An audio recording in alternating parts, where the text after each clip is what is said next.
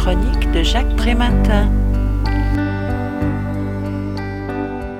La lutte contre les injustices et les discriminations qui sont au cœur de la motivation et de l'ordinaire des travailleurs sociaux ne peut qu'être en phase avec les valeurs républicaines que sont la liberté, l'égalité, la fraternité et la laïcité. Dans son livre intitulé Le travailleur social et la République, un guide pour agir, Olivier Bonin décline ces quatre grands principes en reliant chacun d'entre eux au quotidien des professionnels de l'action sociale.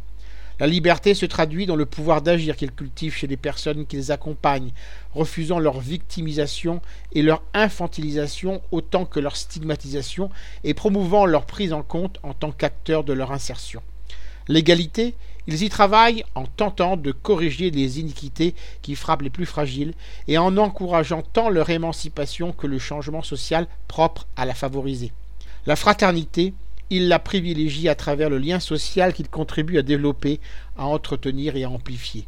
Quant à la laïcité, il l'incarne en respectant la plus stricte neutralité dans leur mission, accueillant toutes les croyances, toutes les cultures et toutes les convictions et en favorisant la tolérance et le respect des différences, quelles qu'elles soient.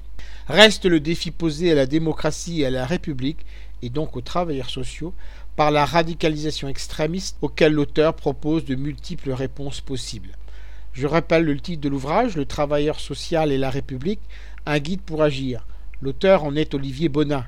Il a été publié chez TSA ESF en 2016 et est vendu au prix de 15 euros. Vous pouvez retrouver le texte de cette critique dans le numéro 1205 de Lien Social. Il est consultable sur le site du journal www.lien-social.com. Je vous dis à très bientôt.